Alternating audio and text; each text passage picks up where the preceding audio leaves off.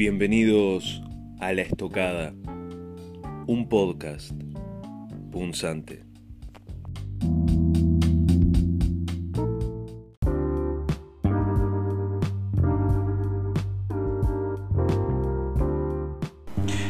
Bienvenidos a La Estocada.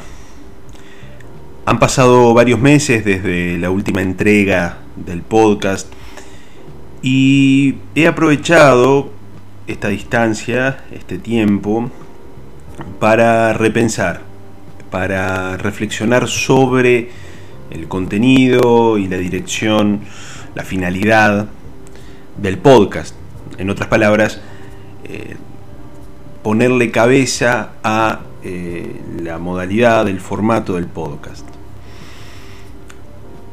Siendo absolutamente sincero, eh, el análisis de la coyuntura por la coyuntura misma eh, en un momento me agotó y decidí que no tenía nada interesante para decir. Em, así que este nuevo ciclo o esta nueva eh, vida del podcast, por decirlo de alguna manera, em, tiene algunos rasgos novedosos, podríamos decir, que lo diferencian de el perfil o el encare de eh, la primer, el primer ciclo del podcast, si podríamos llamarlo así.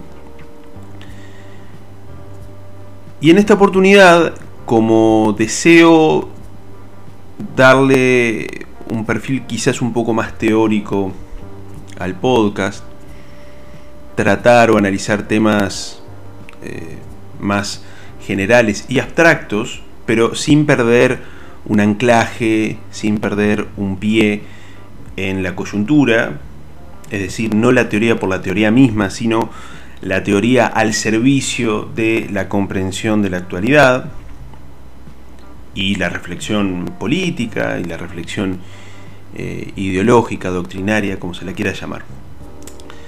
Por eso mismo eh, me pareció interesante eh, darle al análisis de la coyuntura un bagaje teórico. Y como expresión de esta nueva intención, en esta oportunidad abrimos una nueva sección del podcast que seguramente esa sección se transforma en el podcast mismo, tarde o temprano que serían las píldoras de la estocada. ¿Qué quiero decir con esto? ¿O cuál sería la finalidad o el objetivo o hacia dónde va esta sección? Bueno, es básicamente tomar asuntos eh, o temas o aspectos concretos de la teoría liberal y exponerlas de una manera relativamente sencilla, pero siempre tomando como disparador o como excusa algún hecho de la actualidad o de la agenda pública más reciente. En este sentido, eh, ese punto de corte entre la teoría y la actualidad eh, me parece que permite la exposición o la transmisión de determinados contenidos o determinados aspectos de la filosofía liberal de una manera mucho más digerible que ese me parece que es uno de los principales talones de Aquiles de la difusión de las ideas de la libertad. Eh, quizás su excesivo economicismo, su excesivo academicismo, em, sus reflexiones un poco abstractas y alejadas de lo que es la experiencia cotidiana del grueso de las personas. Entonces, el objetivo, repito, de esta sección es lograr un corte, lograr una intersección entre, por un lado, el análisis político de la coyuntura, que eso lo hacen los periodistas, yo no soy periodista, obviamente, y el análisis más teórico o la exposición más teórica. ¿no? Repito, una vez más, la teoría al servicio de la comprensión de la realidad. Ese es un poco la, eh, el objetivo de eh, esta nueva sección del podcast, que, como les comenté, viene a reflejar un cambio de paradigma, un cambio de mentalidad, un cambio de dirección del podcast en sí mismo. ¿no?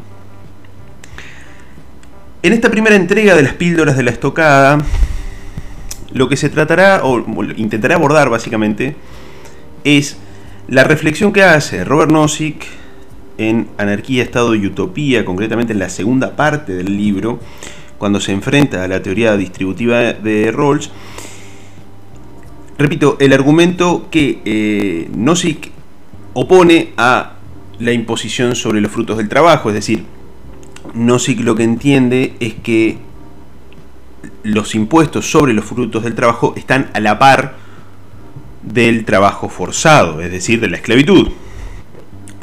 Y a partir de ahí él hace un análisis creo que bastante interesante, que viene muy a cuento con el debate que se está dando en estos días en Uruguay sobre la rebaja impositiva en relación al IRPF y al IAS, que el IRPF es un impuesto directo sobre las rentas del trabajo, y el IAS, si se quiere, es un impuesto, podríamos decirlo indirecto, aunque no sea técnicamente correcto hablar de impuesto indirecto en este caso, pero indirecto en el sentido de que ataca el producto de eh, determinada cantidad de años de trabajo, ¿no? como es una jubilación o algún otro tipo de, servicio pensionario que, tenga algún tipo de correlación con los aportes que haya realizado el trabajador durante su vida laboral. Eh, en general en la discusión sobre las rebajas impositivas o sobre los aumentos impositivos, nunca se toca el tema moral de fondo, que es la legitimidad de los impuestos en general. Entonces, la discusión entre el oficialismo y la oposición en este punto se da en torno a la necesidad, la no necesidad, la utilidad, la no utilidad de rebajas o aumentos de tal o cual alícuota pero la discusión no sale de los parámetros del utilitarismo como doctrina filosófica moral y no se va a la cuestión de principio, es decir, ¿realmente es moral o no es moral quitarle una determinada parte de los frutos del trabajo a una persona asalariada, por ejemplo, o a un profesional independiente? Em, en este sentido, entonces, el IRPF, como sabemos, se divide en el impuesto a la renta de las personas físicas, pero concretamente de las rentas del trabajo, que puede ser trabajo dependiente o trabajo independiente, y las rentas del capital. En esta oportunidad, digamos, en esta sección de las píldoras de la estocada, nos vamos a centrar únicamente en el, IRPF sobre las rentas del trabajo. O sea, eh, dejaremos, de la, dejaremos de lado, digamos, de la discusión eh, el debate sobre o alguna reflexión sobre la ilegitimidad de eh, el IRPF sobre las rentas del capital. Así que bueno, sin más preámbulos, comenzamos.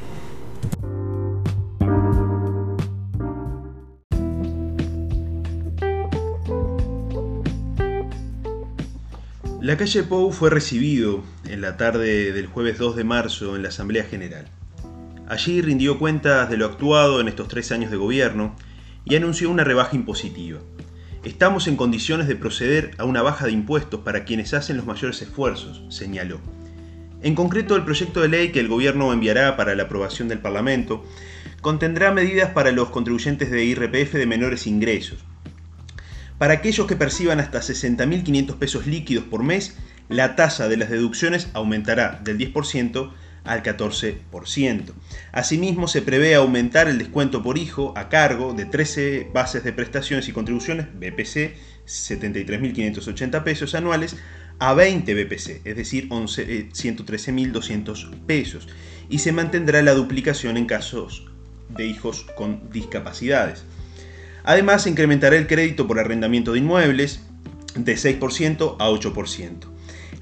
Estos cambios en las deducciones del IRPF alcanzarán al 75% de los contribuyentes, dijo la calle Pou, y añadió que el 14%, unos 63.000 uruguayos, dejarán de pagar este tributo. En igual sentido, apuntó que empezaron a desandar el IAS. Para ello, el gobierno aumentará la pasividad mínima a partir de la cual se paga, la propuesta que se enviará al Parlamento implicará subir el mínimo no imponible mensual de 8 BPC, 45.280 pesos, a 9 BPC, es decir, 50.940 pesos. También en este caso se incluye el incremento a 8% del crédito por arrendamiento. Con estas medidas, cerca de 20.000 personas dejarán de pagar este impuesto, enfatizó el presidente. Además, se proponen beneficios para micro y pequeñas empresas que son el motor económico del Uruguay, manifestó el presidente. Toda la renuncia fiscal significa 150 millones de dólares, informó. Esta medida generó un reciente debate entre el oficialismo y la oposición. Mientras que el gobierno la defiende resaltando el alivio fiscal que gozarán aquellos trabajadores y jubilados de menores recursos, la oposición apunta que la medida es financieramente intrascendente y que esa renuncia fiscal podría ser utilizada para auxiliar al quintil más bajo de la población que trabaja en negro o que por sus ingresos formales se encuentran en el mínimo no imponible. Pues bien, el debate no excede los márgenes del utilitarismo más puro, puesto que el objeto de la discusión es cuántos se pueden beneficiar con la medida o cuántos podrían beneficiarse con la percepción del monto equivalente a esa renuncia mediante asignaciones directas o mediante la reducción de impuestos al consumo, por ejemplo. No obstante, lo que no está en discusión es la moralidad misma del impuesto a las rentas del trabajo, figura impositiva que se consolida en el siglo XX como herramienta estrella de los estados de bienestar que pretenden redistribuir la renta según criterios igualitaristas. Así pues, quienes perciben mayores ingresos deben contribuir en mayor medida con las cargas fiscales, y aquellos menos afortunados tienen derecho a recibir subsidios, asignaciones directas o servicios públicos financiados con el dinero que el Estado le quita a los sectores con rentas más elevadas. En otras palabras, los impuestos a la renta son inseparables del estado de bienestar como tal.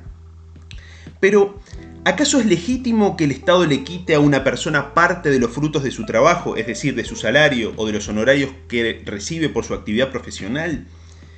Quizás el autor que marcó más profundamente la inmoralidad de este tributo fue Robert Nozick en su obra más conocida, Anarquía, Estado y Utopía.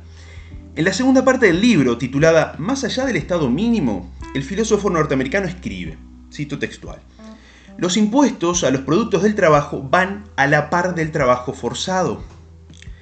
En su opinión, tomar las ganancias de n horas laborales equivale a tomar n horas de la persona, o lo que es lo mismo, forzar a la persona a trabajar n horas para propósitos de otra. A muchas personas le parecería descabellada esta afirmación, pero seguramente se opondrían a obligar a trabajar a las personas 5 horas en beneficio de los más necesitados. Sin embargo, ¿no les parece que un sistema que toma el salario de 5 horas en impuestos obliga a alguien a trabajar 5 horas? Puesto que la persona obligada tiene una gama más amplia de opciones en actividades que le ofrece la imposición en especie con el trabajo particular, específico. Es decir, el trabajador podrá, o la persona que debe pagar ese impuesto, podrá dedicarse a otras actividades a diferencia del trabajo específico forzado que tiene que realizar esa actividad y no puede hacer otra. A su vez, sostienen que el impuesto puede evadirse ganando solo lo suficiente para cubrir necesidades básicas. Para Nozick, estos razonamientos son equivocados. Al respecto sostiene, cito textual, abro comillas, el hecho de que otros intencionalmente intervengan en violación de una restricción indirecta contra la agresión para amenazar con forzar para limitar las alternativas, en este caso, para pagar impuestos o una, subsistencia precaria, hace del sistema de impuestos un sistema de trabajo forzado y lo distingue de otros casos de opciones limitadas que no son forzadas. Cierro comillas. Apunta el autor que quien decide trabajar más horas para obtener un ingreso mayor al suficiente para sus necesidades básicas, prefiere algunos bienes o servicios extras por sobre la recreación y las actividades que podría realizar en su tiempo de ocio. Mientras que quien decide no trabajar tiempo extra prefiere esas actividades por sobre los bienes y servicios adicionales que podría adquirir trabajando más. Todos estamos de acuerdo en que es ilegítimo que un sistema impositivo se apodere del tiempo libre de una persona con el propósito de que sirva a los más necesitados. Entonces, se pregunta Nozick, ¿por qué es legítimo para un sistema impositivo apoderarse de alguno de los bienes del hombre con tal propósito? ¿Por qué deberíamos tratar al hombre cuya felicidad requiere de ciertos bienes o servicios materiales de manera diferente de cómo tratamos al hombre cuyas preferencias y deseos hacen innecesarios tales bienes para su felicidad? Esta incoherencia es insalvable para Nozick, puesto que no existe ninguna diferencia entre ambas situaciones. Para comprender en su totalidad la reflexión de Nozick, es necesario contextualizarla. Su teoría del impuesto sobre los frutos del trabajo se enmarca en su crítica a las teorías redistribucionistas, en particular la de John Rawls. A grosso modo, podemos decir que para Nozick casi todos los principios de justicia distributiva son pautados, es decir, contienen un determinado principio de estado final que debe ser respetado o que debe ser conseguido, logrado. Por ejemplo, a cada quien según su mérito moral, o sus necesidades, o su producto marginal, o, según lo intensamente que intenta determinada actividad, etc. Se parte de una determinada distribución inicial y a ella se le opone un determinado estado final, es decir, un estado de distribución diferente al existente, y las riquezas y demás bienes materiales deberán asignarse respetando esa pauta que contiene el estado final que se pretende alcanzar. En las antípodas de la justicia distributiva se encuentra la justicia retributiva, defendida por Nozick. En esta teoría no existen pautas de distribución, sino que simplemente está constituido por los objetivos individuales de transacciones individuales, siempre que se respeten tres principios básicos. El de justicia en la adquisición original de pertenencias, que dice que una persona que adquiere una pertenencia de una cosa no poseída, siempre que no viole derechos de terceros. El de la justicia en la transferencia de pertenencias, que básicamente mandata que una persona adquiere de otro un determinado bien de manera justa, siempre que no haya existido violencias, amenazas, engaños o cualquier otra actividad que suponga una violación de esos derechos individuales. Y por último, el principio de rectificación que permite atacar una determinada adquisición o una determinada transferencia siempre que se haya violado alguno de los dos principios anteriores. Los principios de justicia retributiva son, apunta Nozick, históricos, puesto que una distribución es justa o no en función de cómo se produjo. Las pertenencias de una persona son justas si tiene derecho a ellas por los principios de justicia en la adquisición y en la transferencia, o por el principio de rectificación. Si todas las pertenencias de, de, una determinada persona son justas, entonces el conjunto total, es decir, la distribución total de pertenencias, también será justa. Sin embargo, para la justicia distributiva poco importa lo que sucedió en el pasado. Lo único relevante es si las cosas han sido distribuidas siguiendo algún principio estructural de distribución justa o pauta de distribución. Ahora bien, las pautas de distribución afectan directamente a los derechos de propiedad sobre los bienes a distribuir, puesto que impiden que los propietarios de determinados bienes los utilicen según su, voluntad, es decir, según su libre decisión. Apunta Nozick que cuando los principios de resultado final de la justicia distributiva se integran en la estructura jurídica de una sociedad, otorgan a cada individuo una reclamación jurídicamente exigible sobre alguna porción del producto social total. Pero este producto es creado por los individuos que trabajan, usando medios de producción que otros ahorraron para producirlos, por personas que organizan la producción o crearon medios para producir cosas originales o cosas de una nueva manera. Por lo tanto, las pautas de distribución otorgan a cada individuo un derecho sobre las actividades y los productos de las otras personas, con independencia de si éstas entraron en relaciones particulares que den origen a estas reclamaciones. En otras palabras, ese derecho no nace de una negociación voluntaria o de un acto consentido, sino de la imposición de una pauta de manera arbitraria. Así pues, los impuestos sobre los salarios y ganancias derivadas de actividades personales contienen una pauta de distribución que crea un derecho a apropiarse de las acciones de esos trabajadores, dependientes o independientes, y, según Nozick, este proceso por medio del cual privan a las personas de decidir qué destino darle al fruto de su trabajo y le imponen un determinado estado final que debe ser satisfecho con parte de esa renta es absolutamente ilegítimo. En definitiva, alguien decide lo que una persona debe hacer y los propósitos que su trabajo debe servir, con independencia de sus decisiones personales. Este proceso, en palabra de Nozick, los hace copropietarios de usted. Les otorga un derecho de propiedad sobre usted. Sería tener un derecho de propiedad tal y como se tiene dicho control y poder de decisión parcial por derecho sobre un animal o un objeto inanimado. Por ende, se estaría violando las restricciones indirectas a la acción que supone todo derecho individual. Esto es, hay cosas que no pueden hacérsele a una persona sin que se violen sus derechos más fundamentales. El impuesto a los productos del trabajo transforma al trabajador en una herramienta para alcanzar determinados fines, desconociendo la dignidad intrínseca de todo ser humano. Así pues, el problema moral crucial de toda pauta distributiva es que la realización del estado final puede suponer una violación de derechos individuales, tanto sobre el cuerpo como sobre los bienes que han sido adquiridos respetando los principios de justicia eh, retributiva antes mencionados. Entonces, el argumento de Nozick que me parece que es absolutamente interesante, pone el foco en una incoherencia, como ya la mencionamos antes. Ningún defensor del estado de bienestar y ningún defensor de la redistribución de la riqueza o de, o de prácticas redistributivas va a estar de acuerdo con obligar a una persona a utilizar determinada cantidad de horas de su vida en realizar trabajo comunitario, trabajo en beneficio de los más necesitados. Sin embargo, admiten con curiosa solvencia y con curiosa displicencia el que el Estado le quite una determinada cantidad de salario, una determinada cantidad de renta que equivale a una determinada cantidad de horas trabajadas, dispuestas en la realización de una determinada actividad, para transferir ese monto a las personas más necesitadas.